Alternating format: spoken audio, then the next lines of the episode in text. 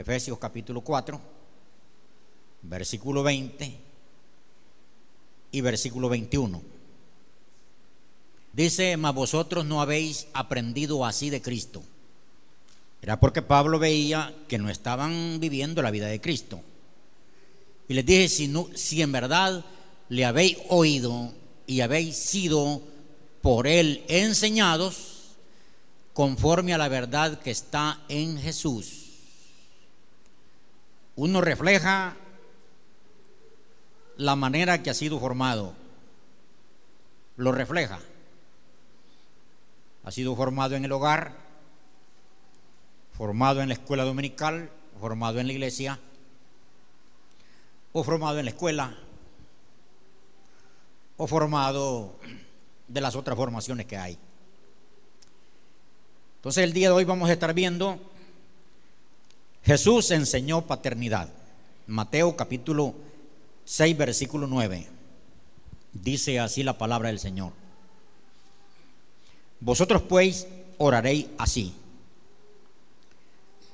Padre nuestro que estás en los cielos, santificado sea tu nombre.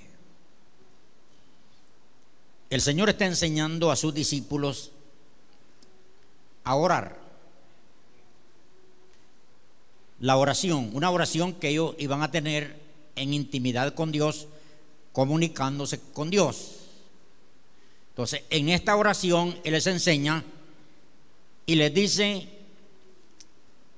en la, en la enseñanza del Padre nuestro, les dice, Padre nuestro que estás en los cielos, santificado sea tu nombre. Cuando el Señor en esta oración les dice que digan Padre nuestro, Él les está enseñando paternidad.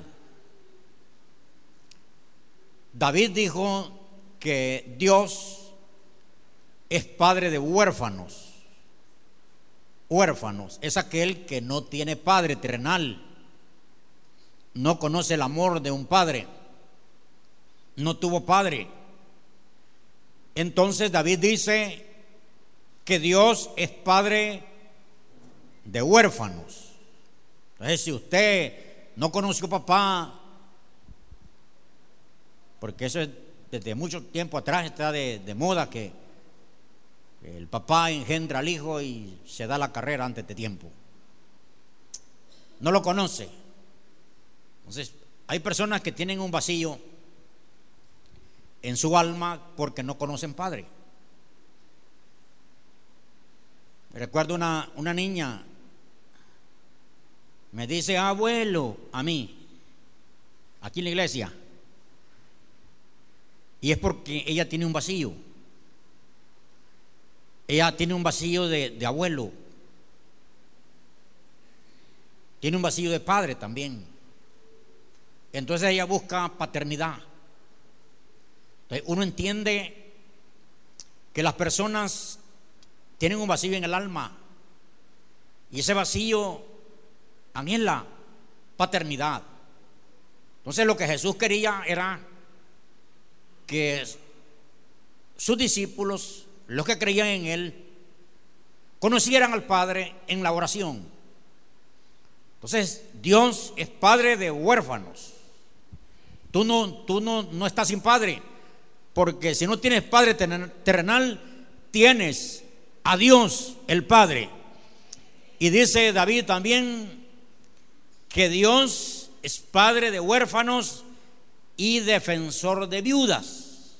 ¿Alguna viuda aquí? No se sienta desamparada, porque el Padre está con usted para defenderla, para sostenerla, para guardarla, para ayudarla. ¿La están creyendo? Entonces el Señor está enseñando paternidad, porque las personas ¿Verdad que cuando usted ve que una familia está siendo guiada por el Padre, que el Padre ha dado amor y ha dejado huellas, pero cuando usted ve eso, se siente que usted está como abandonado, abandonada, pero tiene a Dios. Usted tiene a Dios. Él es su Padre. Isaías dice, Padre nuestro, que Dios es nuestro Padre, dice el profeta Isaías. Y Jesucristo dijo a sus discípulos, Él les dice, vuestro Padre os dará buenas cosas a los que le pidan. Vuestro Padre dice que dará buenas cosas a los que le pidan. Entonces usted tiene a quien pedirle, al Padre. Y Él sí tiene. Él sí tiene porque él, él, es dueño de todo, del oro, de la plata y todo lo que existe, Él lo tiene. Él es su Padre. Pídele a Él buenas cosas. Si usted, usted quiere tener un carro, no le pida un carrito viejo. No cometa el error que yo cometí con el primer carro. Viejito. Mi autoestima estaba abajo. No creía que, que merecía algo mejor. Entonces, viejito el carrito. Temblaba cuando corría. Y de verdad que una vez que yo venía de playitas de alguien me, me, dijo que lo trajera, pues sin saber manejar yo, porque yo salía así sin saber manejar, yo quería aprender, ya tenía licencia y, y yo quería aprender. Y traía una gente y empezó el carro a sacudirse. Les conté que el, que el carro agarraba así para allá, para aquellos lados, va, y era que, las, llantas de adelante le hacían así, estaban sin esferas, sin directo. Antes, entonces temblaba. Era porque mi autoestima creyó que yo lo que merecía era un carro viejo. Pero mi autoestima se ha ido anivelando, anivelando, y ahora yo creo, creo yo, yo, tal vez ustedes no creen por mí, pero yo sí, que yo merezco un carro nuevo. Un hermano dijo, ese pastor va a hacer tropiezo con esa camioneta que anda. ¿Y por qué voy a hacer tropiezo? Porque a la iglesia no puedo hacer tropiezo. No, no, no. Porque si tienen un buen corazón, corazón bueno, no van a tener envidia. Vea, no voy a hacer tropiezo. Entonces, estamos orando por un carro nuevo y ya Dios me dijo tres veces que me va a dar un carro nuevo. Así de que mi autoestima está bien. Dice que el Padre dará buenas cosas a quien le pida. Entonces la pregunta sería, ¿qué pasó con usted que no pidió? Pida, pida. Créale al Padre y pida. Usted ha de tener una necesidad por la cual usted tiene que pedir. Usted dile, Padre, ah, Padre, porque dice, así dice la, Pablo va, que clamamos, Abba, Padre, quiere decir papito lindo. Yo merezco una casa, yo merezco salud, yo merezco una buena familia, yo merezco, papá, un carro, un moto, siquiera, algo es algo, una bicicleta, un caballo, un asno. Lo que usted sienta Vea, usted pídele a su padre porque el Señor nos enseñó paternidad. Usted tiene padre y padre responsable. Porque ese padre responsable no solo lo engendró y lo abandonó. No, ese padre responsable lo defiende y lo sostiene. Hoy en la mañana nos alumbró el sol, el aire Ve, la luna, hay agua. Vea que se bañó usted. Agua. ¿Qué pasará si no hubiera agua? Vea. ¿Qué, qué padre tenemos tan precioso? Vaya a Él, vaya a Él en intimidad, en oración y dígale, Padre, ¿ya te fijaste cómo estoy? Por eso el Señor está enseñando paternidad. No se sienta solo. Alguien dice, yo me siento solo. No tengo quien por mí. No vuelva a decir eso. Puede ser que humanos no tiene quien por usted. No tiene humanos, no tiene amigos, no tiene familiares. No tiene nadie en casa. Porque hay mucha gente que está quedando sola, solitos en casa. La gente que lo que está haciendo es consiguiendo un perrito, un gato, un perico.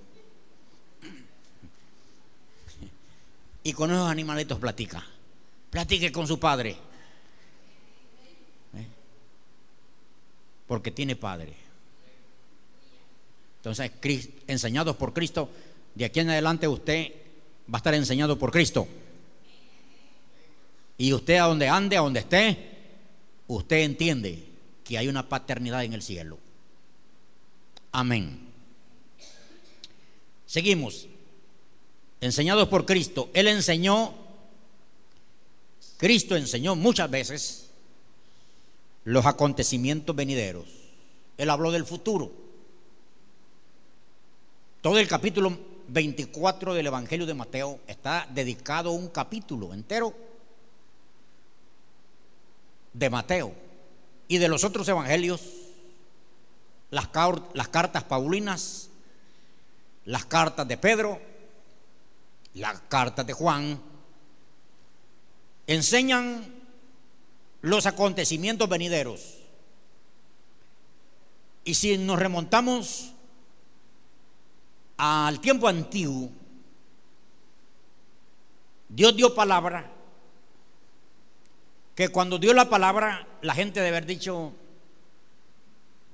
¿el qué?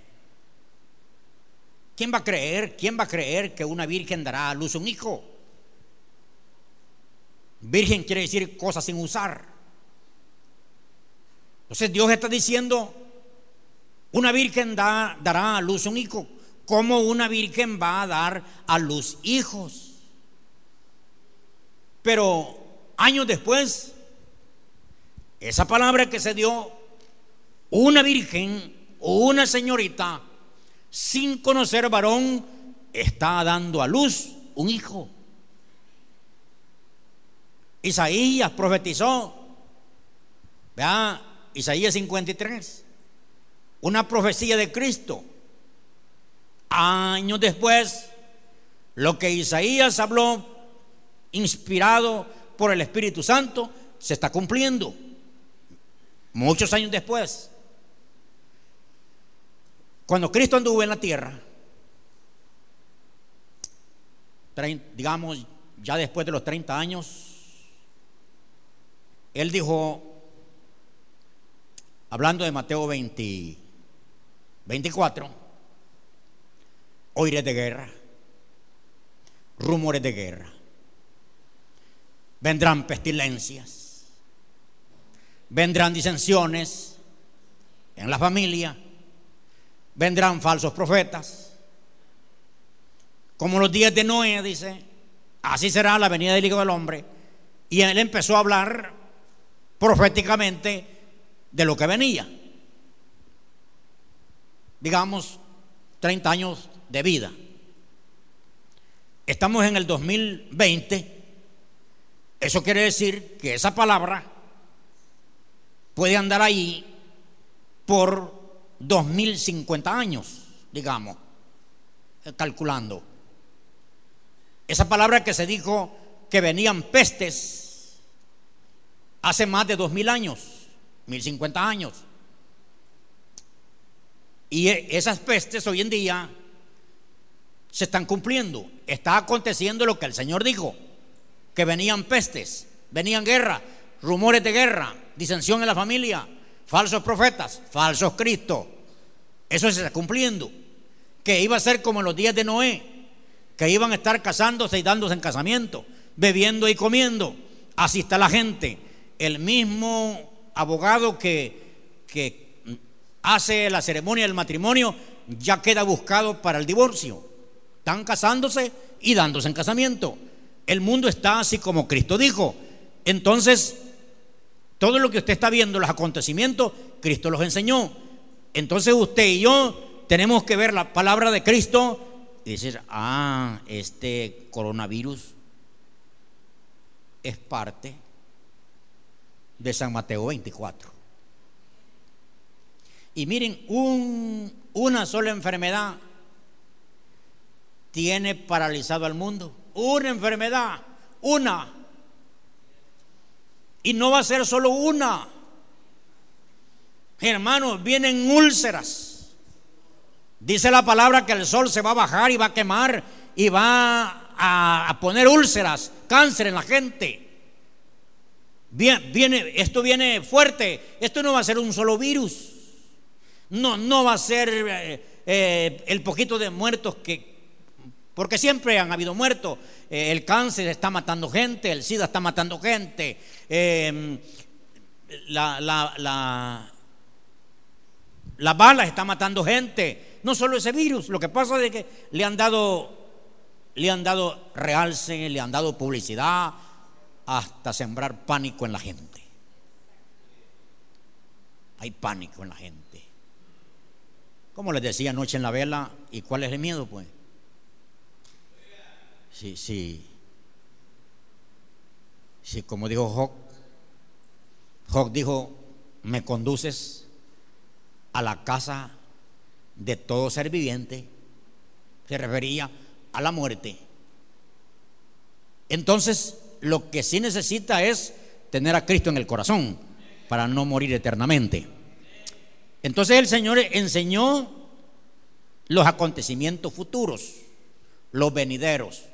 Debemos de saber nosotros que se va a ir cumpliendo los acontecimientos futuros.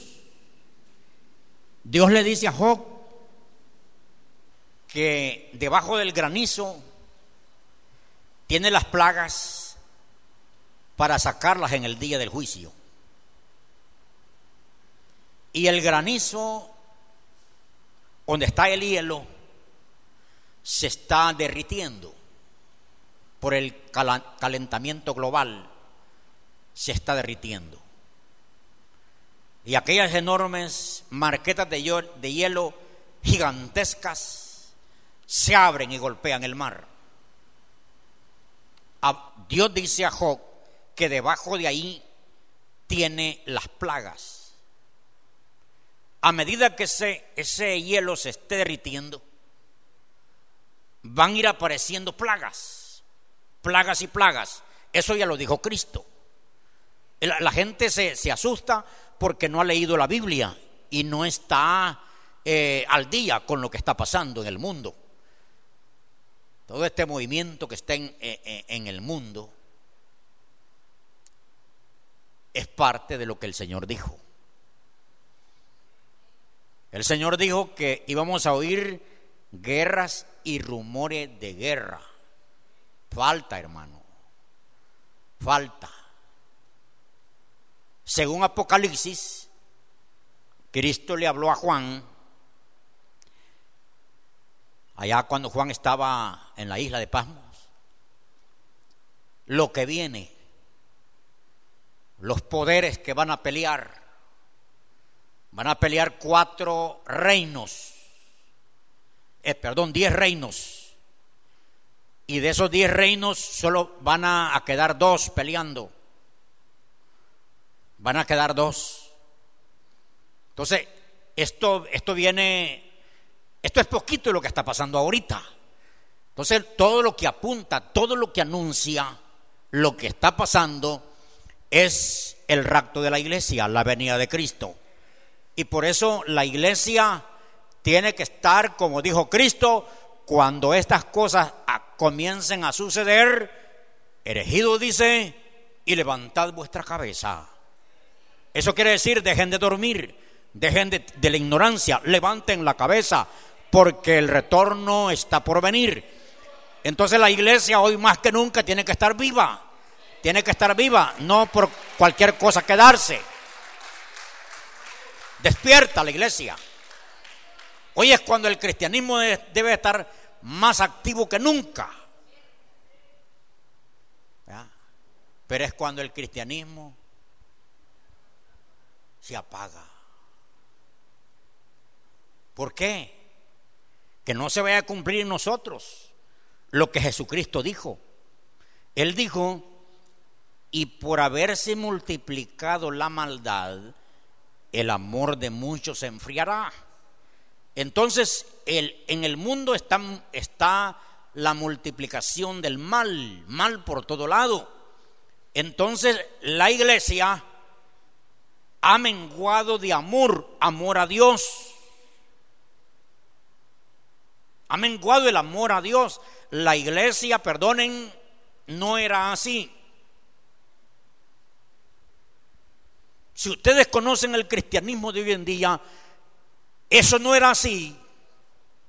Si usted va a la Biblia, al libro de los Hechos de los Apóstoles, por lo menos capítulo 2, usted va a ver la vida de la iglesia. Una iglesia día con día en el templo, día con día en los hogares, una iglesia que adoraba, una iglesia que servía al prójimo, una iglesia con amor. Hoy está muy, muy, muy light la vida cristiana. Falta de amor. Primero amor a Dios. Tenemos que mostrarle a Dios que le amamos que le amamos, que estamos enamorados de Él, perdidos de amor.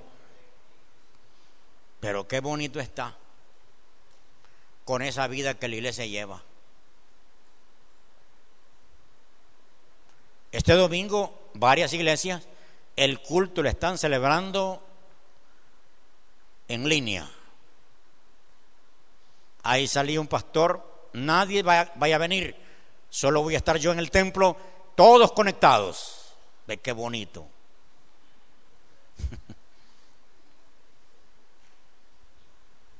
y algunos ya andaban regando like que, que no íbamos a hacer culto. Pero ¿quién les dijo? ¿Quién les dijo que no íbamos a hacer culto? Por eso faltaron varios. Porque, a ver, ¿quién les fue a decir que no iba a haber culto? y por eso no vinieron. Es bueno acatar las medidas de higiene, porque eso es normal. Se han fijado que si alguien le pega gripe, anda con resfriado, y uno lo sube al carro, todos los que vamos en el carro, los pegó gripe.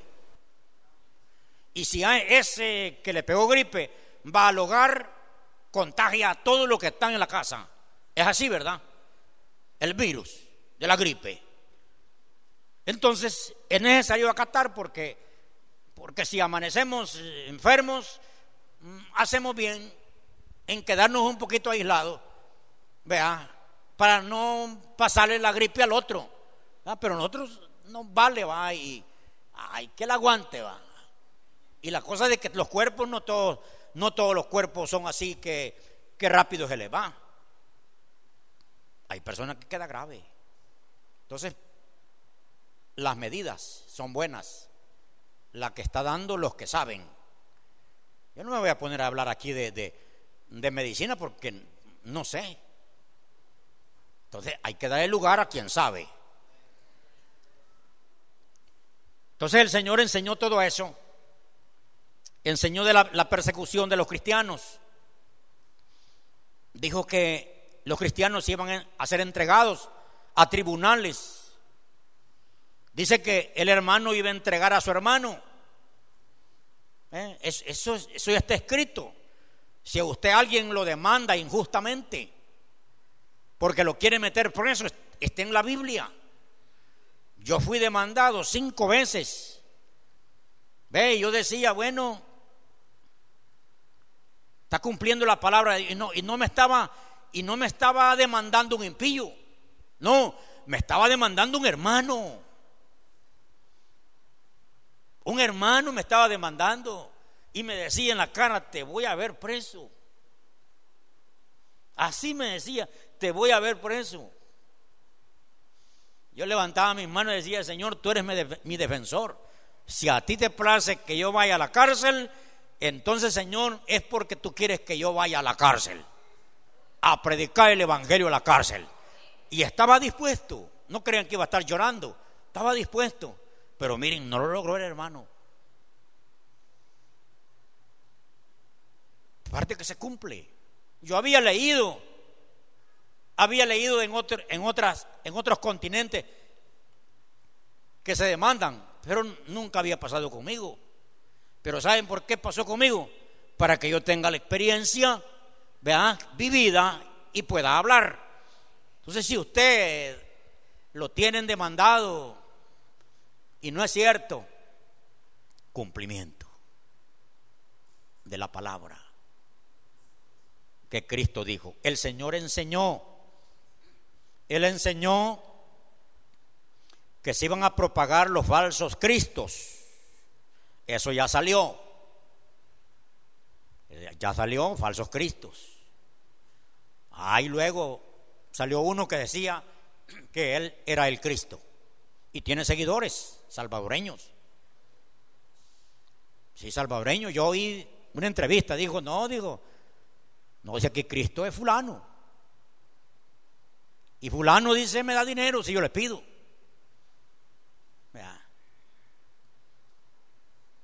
El Señor enseñó acerca de, de que se iba a propagar los falsos profetas. Hay tanta falsedad en el mundo religioso. Y el Señor dijo, cuando digan helo aquí y helo allá, no vayáis. No vayáis, porque viene tiempo que van a haber hombres que se van a levantar con poder del diablo y van a hacer señales. Y nosotros tenemos que saber que Cristo ya no va a venir a la tierra. Cristo viene a los aires a llevar la iglesia. En su segunda venida viene con la iglesia a la tierra. Porque lo que esperamos es el rapto de la iglesia. Después viene Cristo con su iglesia. Ya a morar por la eternidad. A tierra, a tierra nueva y cielo nuevo donde mora la justicia. Entonces el Señor enseñó los acontecimientos. No, no, no se admire usted. Nosotros estamos cubiertos con la sangre de Cristo. Porque tenemos que estar seguros que tenemos la sangre de Cristo. Así como el pueblo de Israel estaba en la tierra de Gosén, cuando pasó el ángel de la muerte, matando a todo el primogénito. Pero los hebreos tenían en las casas, los dinteles y las puertas, la señal del cordero. Y el ángel pasaba y no los tocaba. Nosotros tenemos que tener la señal de Cristo, la señal del cordero y la plaga pasará por alto y no nos tocará. Dice la palabra, ni plaga tocará tu morada. Salmo 91, 10. Ven que están diciendo que no le demos la mano a nadie. Que el saludo sea así.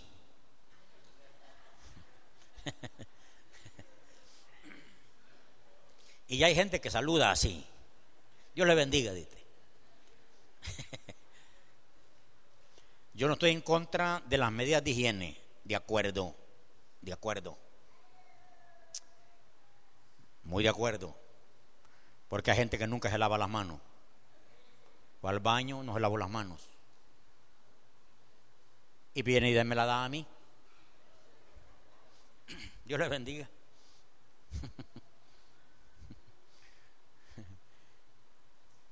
Pero la palabra de Dios dice,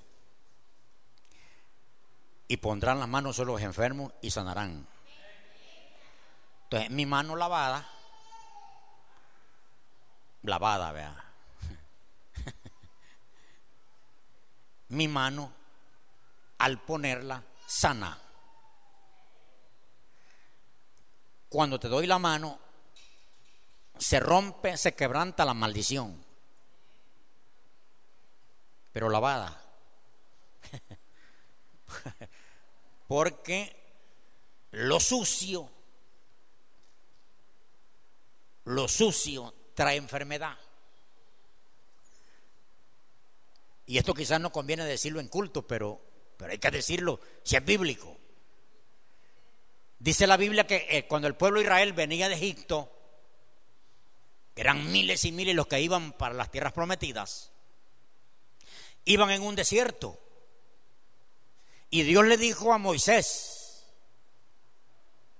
porque Dios le hablaba al líder, y le dijo, entre todas las armas que tengan, porque llevaban flecha, lanza, vea, tengan, le dijo, una estaca.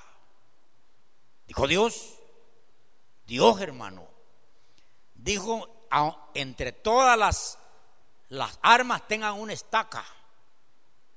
Y ustedes saben para qué era la estaca. Cuando iba, lo que hoy se llama, voy al baño. ¿Sabe qué llevaba el, el hebreo? Una estaca. ¿Y para dónde va ese hebreo? para el baño y llevaba una estaca. Y hacía, se hacía lo que hace el gato. El gato hace un hoyito, allí pone el excremento y luego el gatito, mire, lo atierra. ¿Sabe qué hace el gato? Está previniendo la contaminación. Entonces Dios dice, tengan una estaca. Todo el que lo que se dice hoy, ir al baño, se llevaba una estaca. Se hacía un hoyo y ahí hacían sus necesidades fisiológicas. ¿Para qué? Porque imaginen ustedes, esos millones de personas que iban caminando hacían sus necesidades a flor de tierra. Ellos mismos se iban a contaminar. Entonces Dios, porque Dios le, habló al pueblo que no comieran el cerdo, que no comieran. Y, hoy por estar comiendo murciélagos y serpientes, ya ven el resultado.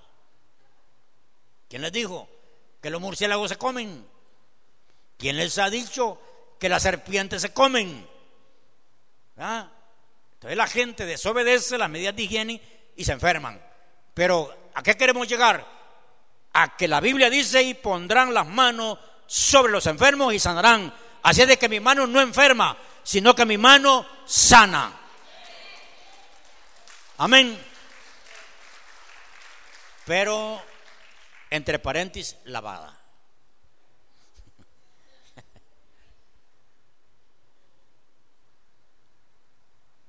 Bueno, seguimos a otro. El Señor enseñó, el Señor Jesucristo enseñó a sus seguidores a no vivir la vida solo de emociones. Esto está en, la, en Lucas 11, 27, 28. El Señor está enseñando, sanando, bendiciendo. Y una mujer alzó la voz en grito. Y esta mujer dijo, Bienaventurados los pechos que mamaste. Bienaventurado el vientre que te trajo. Muy emocionada la mujer, queriendo mm, halagar a Cristo. Pero Cristo le dijo, más bienaventurados los que oyen mi palabra y la guardan. Salió un hombre corriendo y le dijo a Cristo, Jesús, te seguiré a donde quiera que vayas. Estaba hablando emociones. A donde quiera que vaya Jesús voy a ir. No sabía lo que decía. Si Cristo iba, iba a ir a la cruz, Cristo iba a pasar por el azote y él está diciendo voy a ir a donde quiera que vayas. Y Cristo le dijo, las zorras tienen guaridas los, las aves tienen nidos, mas el Hijo del Hombre no tiene dónde recostar la cabeza. Entonces le, dijo Cristo, anda y vende lo que tiene, repártelo a los pobres y ven, sígueme. No volvió a hablar. Se fue. ¿Saben por qué? Es porque el Señor enseña a que no vivamos solo de emociones. son buenas las emociones, porque es bueno llorar. Cuando uno llora, es un escape que se va, se va lo que siente. Es bueno reír y aún es salud reír. Pero uno sin emociones no ríe, sin emociones no llora. Entonces, la vida no solo es de emociones. Vaya, va a va haber un concierto Va a haber un concierto. Va a venir un cantante famoso. Y ese, ese del que va a dirigir el concierto viene muy emocionado. Y los pone. ¿ah? y los activa. Hacen lo que él dice. Pero yo quisiera que después de que tuvo el tiempo el del concierto, pase un ministro a dirigir a poner a orar la gente. Vaya, el concierto duró cuatro horas. Vaya, muy bien, vamos a orar una. ¿Cree que oran? ¿Cree que van a la oración? No, todos se van para el baño, para el baño, van a la comiplanza, porque lo que ellos, ellos les gustaba era la emoción, pero no la palabra. Hay cosas en la vida, en, el caminar de la vida, que no es solo de emociones. El cristiano no es solo emocionalmente. Hay cosas en la vida que no van a ir las emociones, va a ir el conocimiento de la palabra. ¿Qué pasa cuando estamos pasando una prueba. Y en esa prueba solo estoy yo. Solo yo y Dios. Allí no hay emociones. Allí no quiero danzar, no quiero gritar. Cuando estoy pasando la prueba. ¿Sabe qué funciona allí? La palabra. Entonces el cristiano no tiene que vivir solo de emociones. Ah, no, no vinieron los hermanos. No vinieron los hermanos. Entonces me voy. Haga el culto usted. Cante usted. Predique usted. ¿Por qué? Porque usted no es, no es, no es persona solo de emociones. Y la gente le gusta lo, lo de la emoción. Lo de la emoción le gusta. Por eso, eso es lo que le estaba diciendo Jesús a la mujer. Bienaventurado el que oye mi palabra y la guarda. Si usted no siente emociones, no siente el deseo de congregarse, no le está ayudando las emociones el domingo en la mañana. No, es que las cosas están, están al revés. No, no voy a ir. No, que, que funcione la palabra. La palabra de Dios dice, no dejando de congregarse como algunos lo tienen por costumbre. Pero yo tengo que congregarme aunque no sienta.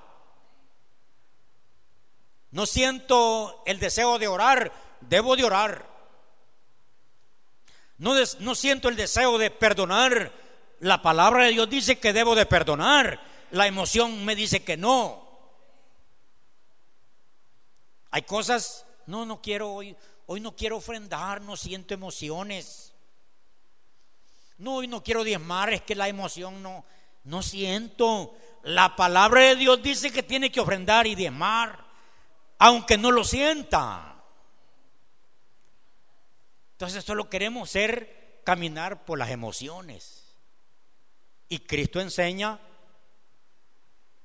porque entonces le hubiera dicho a la mujer, qué bien dijiste mujer, sigue gritando y que todos, todas las mujeres griten. No, Antes le dijo, bienaventurado el que oye la palabra y la guarda. Entonces nosotros no vamos a ser cristianos solo de emoción.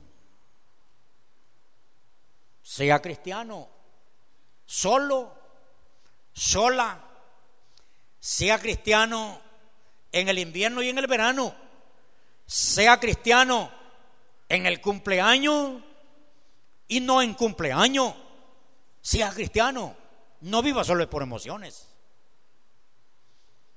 Mi hermana dijo, no, dijo,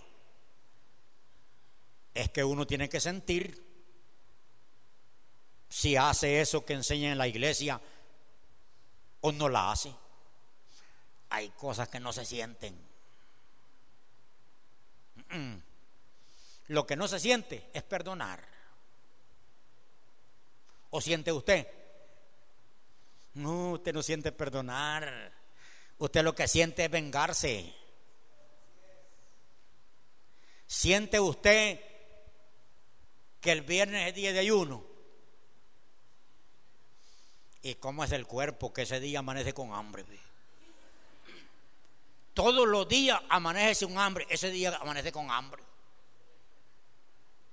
Pero es día de ayuno. ¿Lo voy a hacer por emoción? No, lo voy a hacer por la palabra. Que dice, este género no sale sin es oración y ayuno. Entonces, no solo de emociones, hermano. Yo espero ver una iglesia que va caminando por la palabra, no solo por las emociones. El Señor Jesucristo enseñó a su iglesia la cobertura que Él da a la oveja. San Juan capítulo 10, versículo 28. Él enseña la cobertura que da a la oveja. Dice, y yo le doy vida eterna y no perecerán jamás, ni nadie las arrebatará de mi mano. Mi Padre que me la dio es mayor que todos y nadie las puede arrebatar de su mano. Él está enseñando la cobertura que Él da a la oveja. A la oveja. Porque Dios pastorea la oveja. Él da cobertura. Dice que el que está en sus manos, nadie lo arrebatará. Y dice que el Padre, su Padre, nuestro Padre, es mayor que todos. Y nadie dice las puede arrebatar de su mano, de la mano del Padre. Eso se llama cobertura. El Señor está como una gallina que cuida a sus polluelos él dice que a Israel la llevó como las alas del águila. El águila, al águila tierna, se mete porque el águila tierna no puede volar, va para abajo. Entonces el águila madre se mete debajo del águila tierna y la suspende, la lleva, la lleva, la lleva, se le quita. Entonces el águila tiernita empieza a quererse caer, el águila madre se vuelve a meter y se lo lleva alto, se quita hasta que le enseña a volar a, al aguilucho tierno. Entonces Dios dice que a Israel lo trajo como alas de águila desde Egipto hasta las tierras prometidas. Entonces Dios nos da cobertura. No estamos solos. No tenga miedo. El Padre está ahí. Su Espíritu Santo está ahí. Dando cobertura. Si usted siente pasos en la casa, el Señor está ahí. Pero saben, todos estamos preparados para pensar que es un susto. Todos estamos listos, un susto. Cierra la puerta, el viento, ¡eh, eh, eh! mal espíritu. No, había quedado abierta y el padre la está cerrando. Se han fijado que a veces la refrigeradora se queja. Bueno, tal vez la de nosotros. Esa refrigeradora loca que tenemos.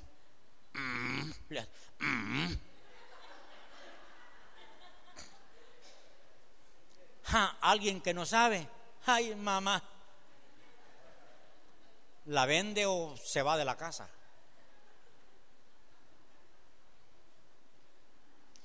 A veces le queda agua a la ducha, ¿va? Quedan gotitas, pero de repente las deja ir. ¿Y? Alguien se está bañando. Pero nosotros tenemos cobertura del Padre. El que habita el abrigo del Altísimo morará bajo la sombra del Omnipotente. Bajo la sombra. Ahí estamos nosotros, bajo la sombra del omnipotente. Nosotros somos intocables. Si Dios no lo permite, no lo permite. Aquí puede pasar el coronavirus por donde quiera pasar. El hogar suyo tiene cobertura del Padre. Su cuerpo está cubierto del Padre. ¿Usted lo está creyendo? Créalo pues.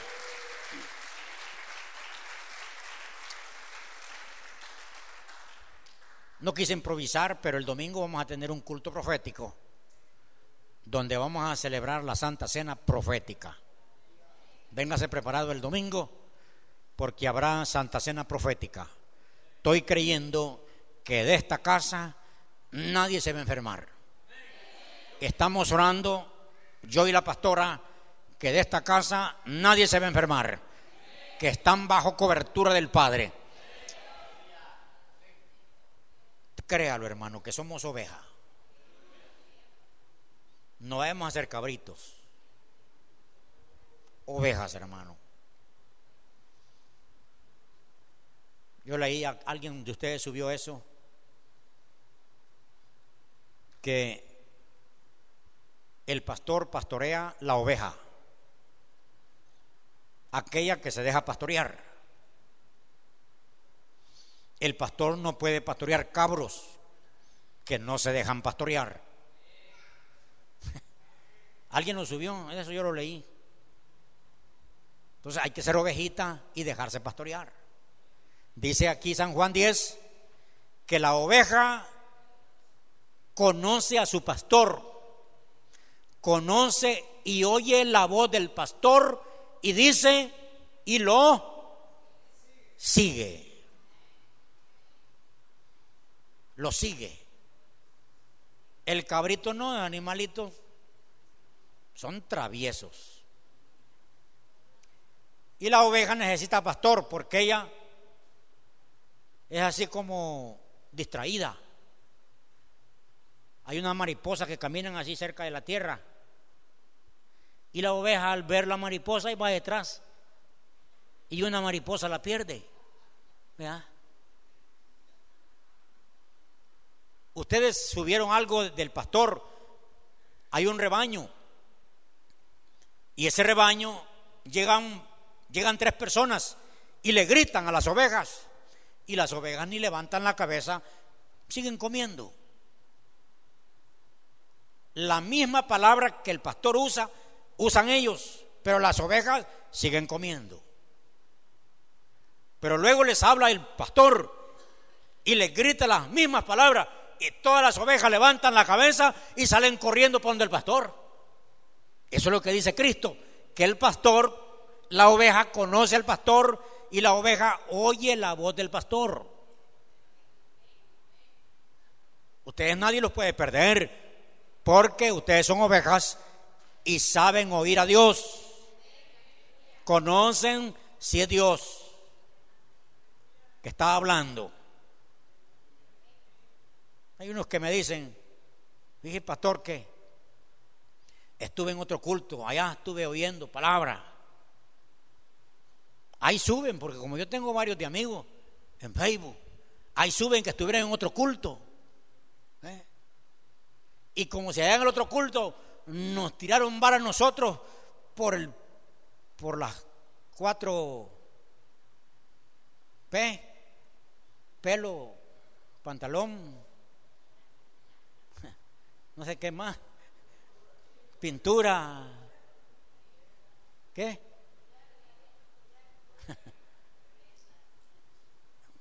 Prendas. Entonces lo suben. ¿Para qué lo suben? Para que yo lo oiga. Entonces lo que yo hago es ocultar esto. Y ya no lo vuelvo a ver.